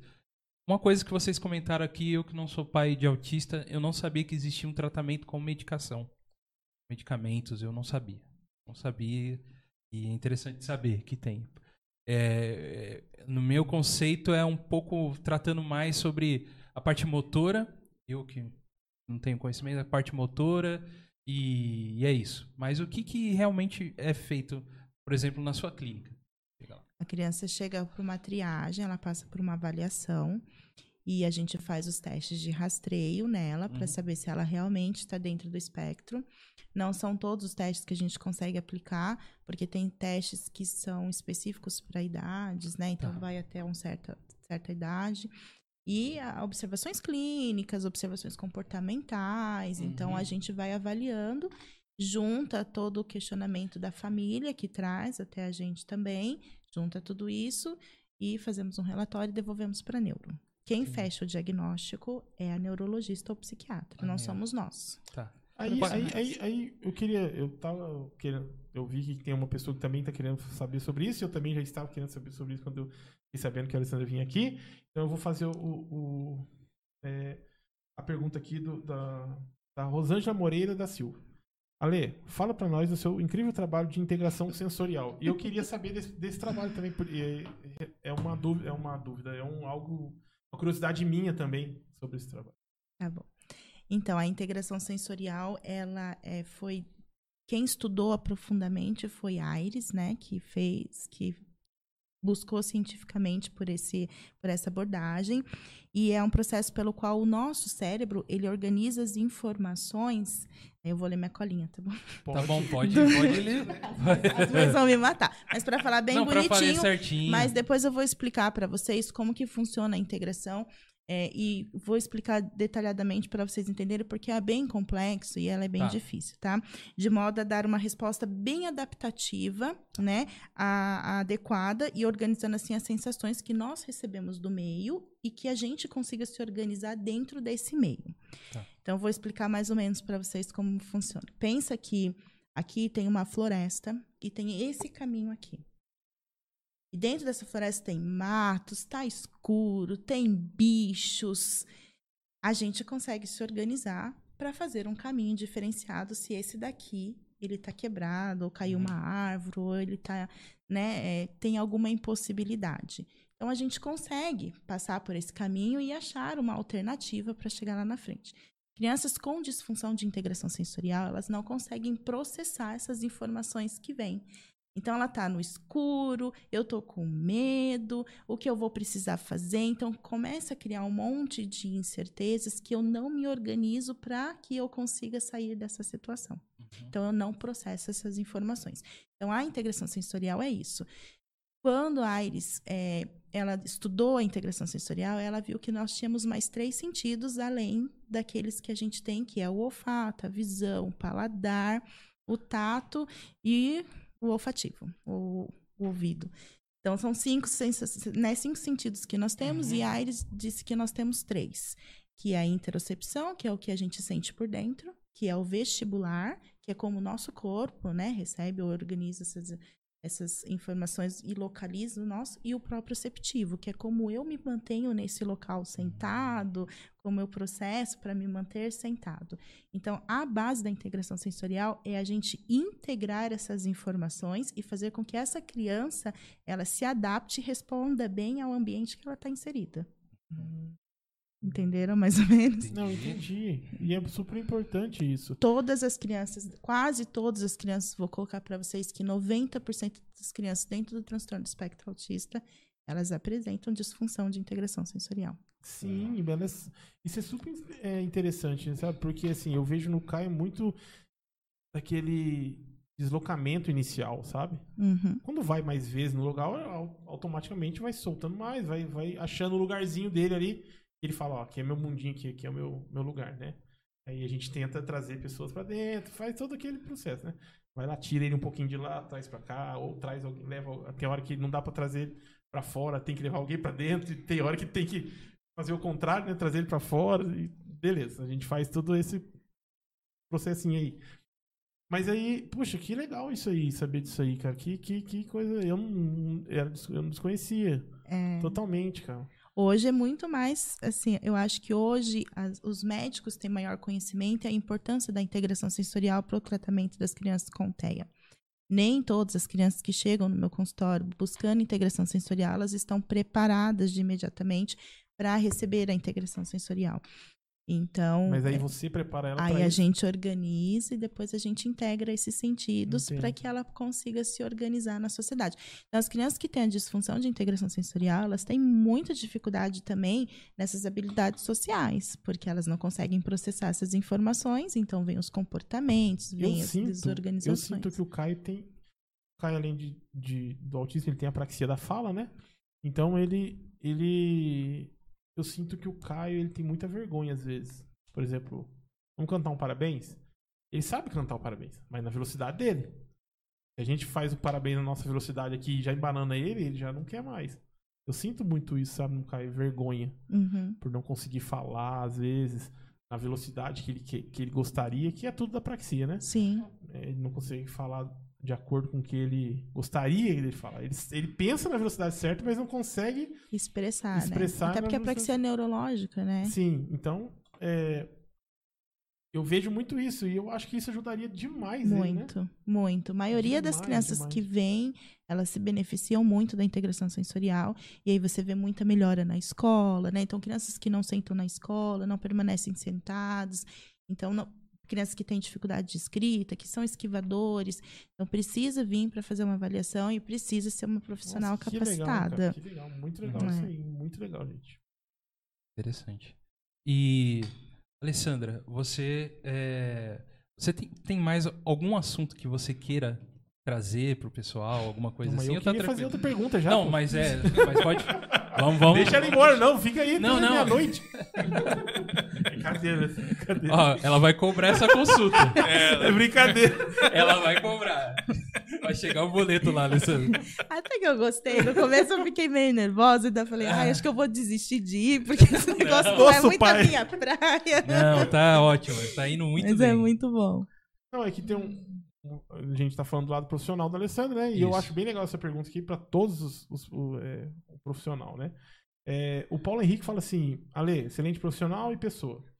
Quais são os grandes desafios pra sua profissão? Que você reconhece como um grande desafio pra sua profissão? O que, que você acha que é? Acho que o meu maior desafio é sempre dar o meu melhor na minha profissão. Acho que esse é o meu maior desafio.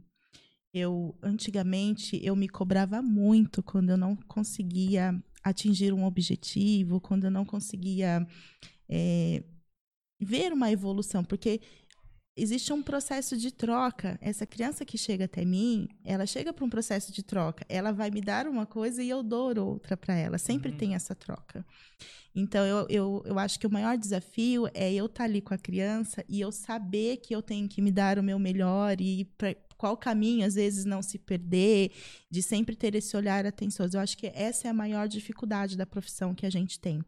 Porque vai passando um tempo, você tá com a criança, você percebe que ali acaba sendo automático, sabe? Você tá num, num processo de tratamento, você já sabe o que tem que fazer, você sabe o que a criança de- né, demanda, o que ela precisa. Então é você estar em constante doação do seu melhor. Eu Uhum. acho que essa é a maior dificuldade da minha profissão, sempre analisar o meu melhor. Não é à toa que os japoneses estão um passo à frente da gente. É isso aí, japonês. Ó, Yoshida, Paulinho, Paulinho é meu cunhado, hein, Paulinho? Paulinho. Parabéns, É viu? Eu acho que essa é um- foi uma resposta muito assim faz, faz muita diferença, tá? Porque às vezes a gente pensa que pra gente ser melhor a gente precisa de outros, mas não depende da gente, Da gente mesmo. mesmo. É a gente que faz, entendeu? Não de- Muitas coisas a gente não precisa depender né, das pessoas, é a gente que faz. É. Parabéns pela, Obrigada. por você, por, pela sua profissão aí, viu? Obrigada. E uma pergunta que eu ia fazer: quais são os outros profissionais que trabalham com, com autista? Você é terapeuta ocupacional. Quais são os. ah, por exemplo, uma equipe que faz. Quais por outras terapias que. Não, não, é, por exemplo, é, ela falou que tem o neuro. O que mais? A ne- normalmente passa no neuro, pa- passa no neuro para descartar qualquer é, Uhum. questões neurológicas ou qualquer é, alterações cromossômicas que a criança Uhum. possa ter, depois vai para um psiquiatra, né? Uhum. Tem que ter uma fono, precisa ter uma psicóloga. Tem crianças que às vezes apresentam comportamentos motores muito ruins, precisa de uma físio, precisa de um psicomotricista. Então é uma equipe muito ampla para trabalhar com uma criança com TEA. Sim, muito bom, muito bom, é bom saber isso. Alessandro, incrível papo. Eu que com agradeço. você. Agradeço muito por você. É, já aproveitando também, estamos no mês né, de conscientização aí do autismo. Queria, é, primeiramente, é, engrandecer os pais. Os pais, vocês pais. Parabéns por vocês, viu, Rafa? Mas tenta, né? vocês, Vocês aí que estão assistindo a gente, Tiagão também. Vocês são verdadeiros heróis pelo, pelo papo que deu para enxergar aqui e pelo que a Alessandra falou. Se não fosse vocês, pais, que lutam pelos seus filhos, é, a gente não teria nem esse mínimo de ter, por exemplo, aqui um meio de comunicação igual que a gente está tendo aqui, ou aparecer qualquer famoso qualquer aí falando sobre autismo. O mais importante é os pais. Então, parabéns para vocês. Vocês são guerreiros. Continuem, persistam, tenham paciência. E você que é tio, que é tia, que é parente, que não tem, que não tem ali um, um parente direto, e no caso é o meu caso ali, eu tenho sobrinhos, tá? No caso, é, eu também tenho que é, focar melhor minha atenção, o jeito de tratar, o jeito das coisas. Eu preciso saber mais sobre o assunto. Eu preciso saber como, como de alguma forma ajudar, né, Rafa? Que nem você falou. Não adianta que a gente chegar aqui, fazer um programinha aqui falando sobre autismo. Só não, tem que ter um, um movimento real do negócio, né? É, eu- é legal uma pessoa falou assim pra mim assim: Não, seu filho é autista, ai, é mesmo que ele faz. Tá, ai, que belezinha, não sei o que, que lá. E passou três horas, conversa, três horas desses, dessa, dessa conversa pequena. Não, mas não sei o quem falou que meu filho tem problema? Onde já se viu isso aí? Isso aqui? A mesma pessoa. Então eu acho que isso é uma. O que você tá falando aí é uma coisa bem a nossa, pra nossa realidade, sabe, cara? É, cara. É, tem que ter mais informação, tem que buscar informação. Infelizmente, a informação não chega, né, né Alessandro?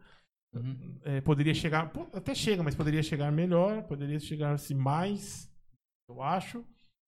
E é, eu acho que tem que buscar. Infeliz, infelizmente, É buscar e fazer, E, né? Eu infelizmente, acredito que se todo mundo buscar e fizer um pouquinho, há muita diferença, né? exato. Eu acho que não adianta você buscar e não fazer, né? Igual- Aí eu acho que, para, estabiliza. É, Então. e- então, e, e deixa eu só falar uma coisa aqui. Pode falar. Pode A falar. minha mulher vai me bater, cara. Já mandou 4.612 mensagens aqui pra mim. assim. Gente, eu não sei se eu me expressei bem. O que eu quis dizer é o, o trabalho profissional. É trabalho.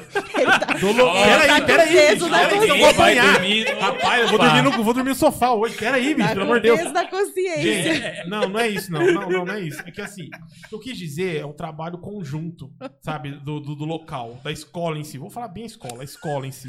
Mas existe profissionais dentro da escola que fazem trabalhos específicos pro, pro, Sim, pro sim. aluno, sim. Existe isso. Eu quero saber, eu tô falando da, daquela. O que, me- o que eu gostaria de enfatizar é andar junto com o pai e com a mãe e, com, e automaticamente andando junto com o pai e com a mãe, vai ter os profissionais que o pai e que a mãe buscou e confia e vão levar junto também. Sim, É isso que eu quero dizer, sabe? Incrível. Então, amor não bate em mim. Eu sei que a professora Elaine é linda, maravilhosa, fez todo um monte de trabalhinho abençoado pro Caio. Eu sei. Eu sei que a professora Michelle também fez um monte de trabalhinho abençoado pro Caio. Eu agradeço muito as duas e ó, eu, e eu elogio as duas sempre aí, quando eu vejo elas na escola. Beijo pra vocês. Camila, você é a única que quebra o rocha mesmo, é só você. Cara. Não é à toa que é rocha mesmo. o Alessandro, só fazer uma pergunta para Alessandro. Nós estamos indo pro finalmente. Põe sua câmera de vez em quando aí. Não, não, gente- de- deixa a Alessandra, ela vai responder agora. Não vai. O Thiago gosta de aparecer. Eu não gosto muito. A gente é. já falou com, com, com o Não. agente dele, cara. O cara não. não- O agente falou, é Mostra muito o caro. dele. Vai lá. Tô brincando. Alessandro, por exemplo, agora, assim, ó, um, um recado pros pais, que nem. Eu acho que faltou isso pra mim e pra Amanda na época. Acabou de receber o diagnóstico, ó, seu filho é autista. Uma mensagem, assim, de paz pros pais. Paz, ó. É o que eu sempre digo para os meus pais, né? Os pais que estão assistindo, que eu acho que deve ter Isso. bastante. Sim, isso. É, diagnóstico não define quem é a criança. Vai definir quem é a criança é o que você vai fazer por ela. Toma. Não, não é E- toma, e- é verdade. e- e não, assim- isso não é toma. É a Desculpa. paz, porque às Não, vezes os pais não sabem. Calma, Rafael. O pai tá lá, recebeu aquela notícia, o cara tá lá assim, não sabe. E uma Depois palavra falar dessa igual dela, ou, oh, é verdade, opa, peraí. Eu tô falando isso para pessoas que eu tenho certeza que você conhece, Alessandro, que não querem aceitar. Tá na cara, tá explícito, como um- uma pessoa que eu conheço, um um- que teve um filho com síndrome de Down, tá na cara. Tá explícito. E demorou. Sabe, demorou oito meses pra falar assim: meu filho tem síndrome de Down. Eu acho que a família ela precisa passar pelo luto também. Sim. Esse é luto importante. é importante para que lá na frente não tenha nenhum outro tipo de dificuldade enfrentada, né? Então assim, a gente que é profissional é saber olhar para essa família enlutada, saber entender que esse momento é de luto. Tem pais que tá na negação, mas está em luto. Tem mãe que tá ali na, na correria, mas está enlutada, né?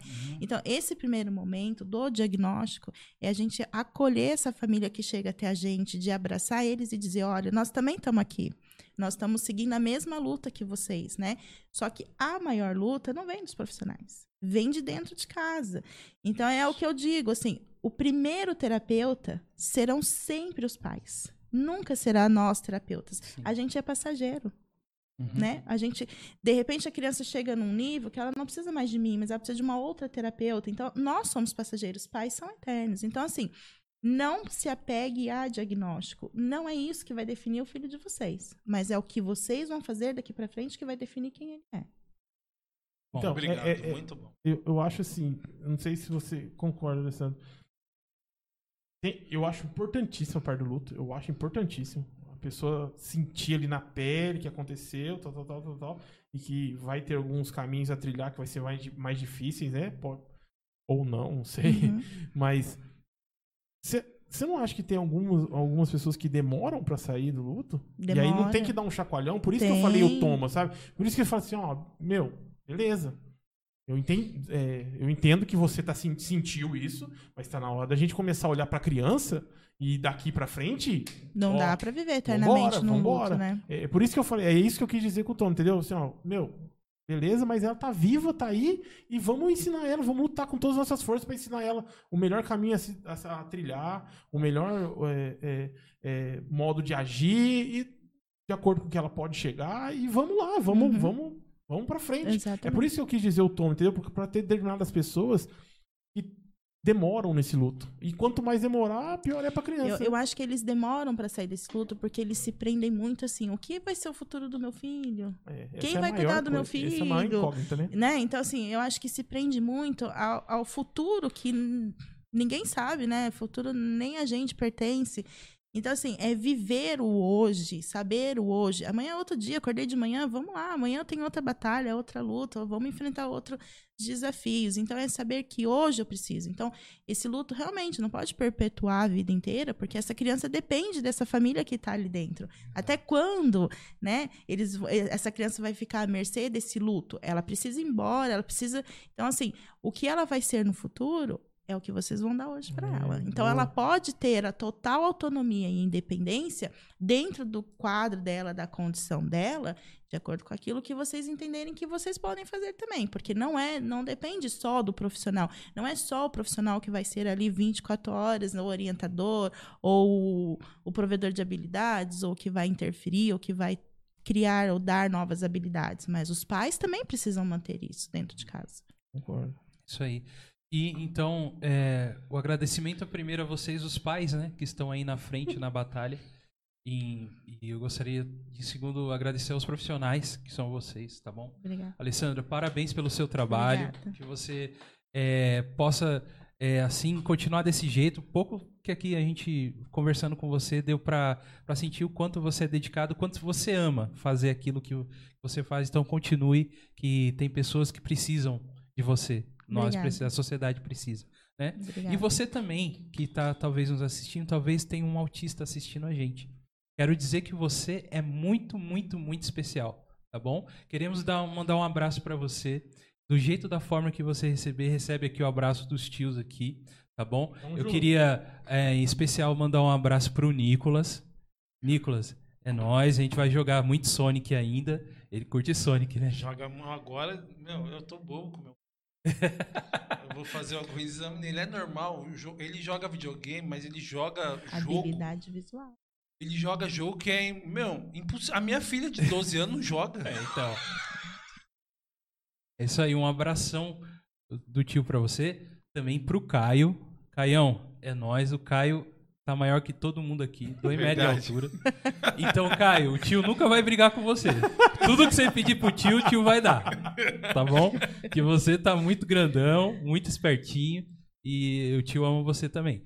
E queria também pro meu sobrinho Raul, mora ali pertinho da minha casa ali. Nossa. E te ama você também, viu, Raulzinho? Quando você ficar um pouquinho mais velho pra assistir isso aqui, o tio tá mandando um abraço pra você, tá bom? E é isso aí, gente. Muito obrigado por esse papo que foi Sim, muito é. show, cara. Acaba porque senão não deixa eu acabar, né? Eu já começo a perguntar outra coisa. Não, mas ainda. Ela falou que tem gente Eu pra sei, atender eu amanhã. sei, eu tô brincando. Não, Não, tava acabando. não, eu falei é amanhã, não hoje. Então continua aí se quiser. né? Mas, Alessandra, mais uma vez, muito obrigado, tá? Eu que Por- agradeço. Por você. Você é sempre bem-vinda aqui no nosso programa. Gostei. Gostou de participar da loucura? De vir Nem- aqui no meio dessa Nem molecada? precisou usar o Google. Nem precisei usar. Aí, Ela veio com cola, como se precisasse, né, cara? Eu falei, Manja do Deus. assunto e. Manja. Não, mas eu estudei, ó. A minha filha. Ela hoje eu tava lá me arrumando, ela fez, mãe, a senhora estudou. Eu falei, claro, fui rever algumas. É bom que ela tá atualizadíssima agora com a matéria. Mas é, a gente sabe que você não precisava de nada disso aí, tá? Não, Muito obrigado por eu que você. agradeço. É, você tem um- uma clínica? Como que é? Sim, eu tenho uma clínica, né, com a Uhum. minha irmã, ela é psicóloga, nessa Tá. clínica tem é, fono, tem físio e agora vamos ter o psicomotricista. Ah, legal. Você atende convênios ou qualquer Atendemos convênios? convênios, é, mas os convênios em si... os convênios não me atendem. não, não, não. Não, não. É que, na verdade, agora com essa, essa onda da integração sensorial, então acaba que é, tá vindo muitas liminares, então os pais Tá. buscando muito, né, entendendo, né? E aí tá chegando muitas crianças pititiquinhas, né? Igual Uhum. eu falei, então agora vem bem pequenininhas. Então a gente atende, convênio Em particular. particular, tá. Você.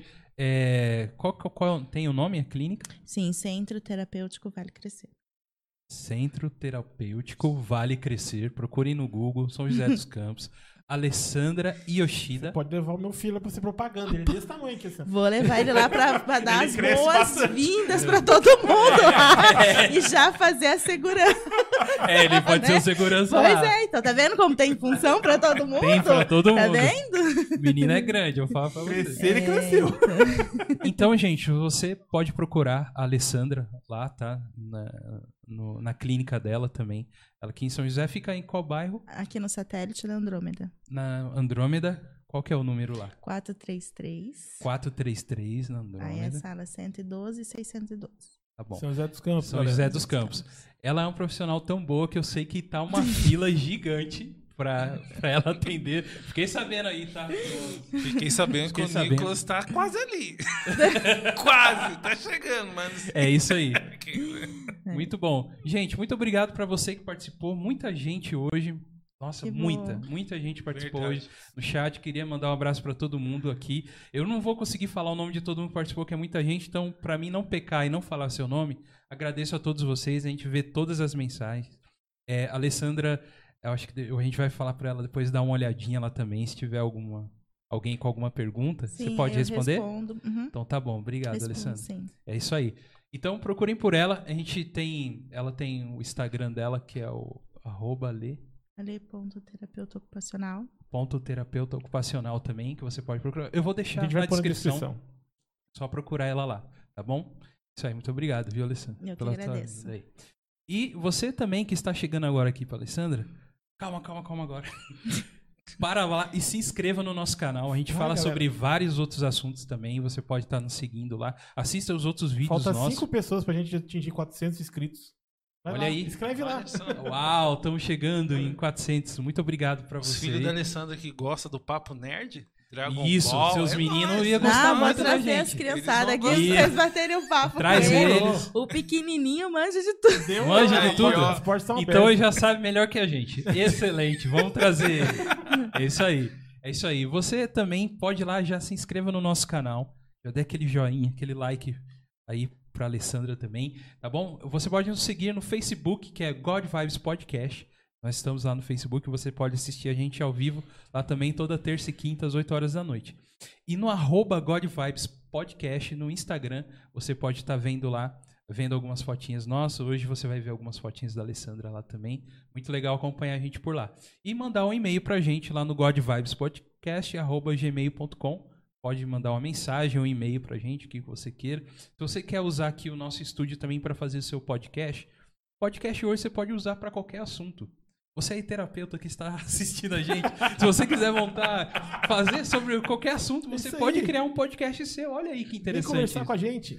né, sobre vários assuntos. Falei em terapeuta porque tem uma aqui, né? Mas tem várias outras profissões. Você pode criar o seu próprio Com a programa. galera do Flow. Como a- O Flow. É, Do Workflow. Workflow. Falei só Ué, Flow. nossa, a galera do Workflow, Flow. não. É, a galera do do Workflow, que faz o podcast deles aqui no nosso Isso. estúdio aqui. Toda sexta-feira, o Workflow Podcast aqui no nosso estúdio, você pode seguir ele lá. E, e não podemos deixar de agradecer a você que nos apoia para a gente continuar com esse nosso trabalho e trazendo pessoas assim incríveis como a Alessandra. A gente está aqui na- nem acreditando que ela aceitou vir aqui no nosso programa e falar com a gente. A gente pode trazer mais pessoas incríveis assim. Continue nos apoiando, tá bom? Através do apoia-se, apoia.se barra God Vibes Podcast. Eu vou mandar pra galera da clínica que agora a gente vai criar um podcast, que eu gostei desse negócio Aí aqui, sim, aí sim. Ó, esse negócio é Aí muito sim. bom. Era falar sobre qualquer assunto, sabe? Qualquer assunto, Sentar vamos aqui, divulgar. bater papo. Isso, Assim, demorou. é um bate-papo onde todo mundo pode ver, entendeu? Depois que você tá Todo conversando. mundo ficou olhando. Fica olhando lá. É isso aí. Negócio de ficar assistindo só Big Brother aqui, ó. Tem aqui Isso. um negócio mais Mas interessante. Acucultura. cultural. A gente tá É. fazendo coisa boa. E, Rafa, quem são nossos apoiadores? Vamos lá, eu já vou falar da galera que nos apoia, mas, mas antes eu queria dar esse nosso pequeno lembrança para Alessandro, que é um chaveiro Alessandro, que mostra Ah, que tem o nosso link aí para entrar no, no Spotify, lá tem todos os nossos podcasts, inclusive o seu vai estar lá também, Legal. tá? E eu queria falar aqui a galera que nos apoia, dos apoiadores. Rapaziada, gente boa, eu vou, ler a cola, tá? Porque eu fiquei com, com medo de esquecer e apanhar depois. Então eu vou ler na cola aqui. Vou pedir pra Camila. Pedir pra você. Alessandro. você coloca. Camila, ajuda nós, ajuda nós. É, é. É, então vamos lá. É, a galera que, que nos apoia aí, eu gostaria de agradecer ao Shazam, ao Lincoln, ao Chico, ao Caleb Tiburcio, ao Davi, ao André, ao Léo, ao Diogo e ao Flavinho. Todos vocês são muito importantes pra gente, beleza? Eu Muito agradeço obrigado. muito pelo apoio de vocês. É extremamente, de extrema importância ser o apoio de vocês. Eu agradeço demais mesmo, porque sem vocês talvez a gente não estaria aqui. Talvez não, certeza, né, Gogo? Certeza que a gente não conseguiria estar aqui fazendo um podcast aqui com a melhor qualidade que, é- o Google sempre bate nessa tecla. Meu, que, a gente, o que a gente tem, a gente busca a melhor qualidade sempre, no máximo que a gente consegue. Beleza? Valeu mesmo, vocês são especiais aqui pra gente. Beijo no coração de vocês, galera. Isso aí. Alessandra, mais uma vez, obrigado. Toquinha nossa aqui. Tá. Eu agradeço muito pela sua. Ó a tatu dela, gostei da tatu. E desculpa aí qualquer coisa, que eu sou um pai meio louco que fala muito, Ah, né? Eu sei imagina, disso. Bom. Eu sei disso, é que às vezes Ela a vai gente. te recomendar um outro terapeuta. Isso. Ela nunca vai Não, vai lá. Tratamento de choque. Vai- eu já vou sair daqui ela vai falar assim: você sabia também que você tem muitos traços de autista? é, eu tô ligado já. Você acha que não? É isso aí, muito obrigado. Viu? Imagina, eu que agradeço. Isso aí, agradeço a todos vocês que estiveram até aqui. Muito importante lembrar que todos os nossos áudios a gente sobe lá pro Spotify. Você que tem Spotify, você que tem o Google Podcast, só baixar o aplicativo é de graça. Você pode ouvir os nossos programas também, se você não quiser assistir. Muito bom para você quando estiver lavando a louça, ouvir lá a gente. Tá indo no, No- carro de um ponto a outro No ponto. busão pro trampo. No busão, indo pro trabalho, ouça a gente lá também no Spotify, só procurar God Vibes Podcast, tá bom? Isso é isso aí. Muito obrigado, gente. Tiagão, um abraço pra Tamo você. junto. obrigado, sempre. Junto. Obrigado, Alessandra. Obrigada. Valeu. Rafa, Rafa. obrigado Nós. a todos, a vocês. Viva o autista! Estamos aí juntos nessa luta, nessa busca aí por melhores dias para todos nós, para toda a sociedade. Mas, Tá galera, bom? É isso aí. God Vibes Podcast, um abraço para vocês. Tchau, fiquem com Deus.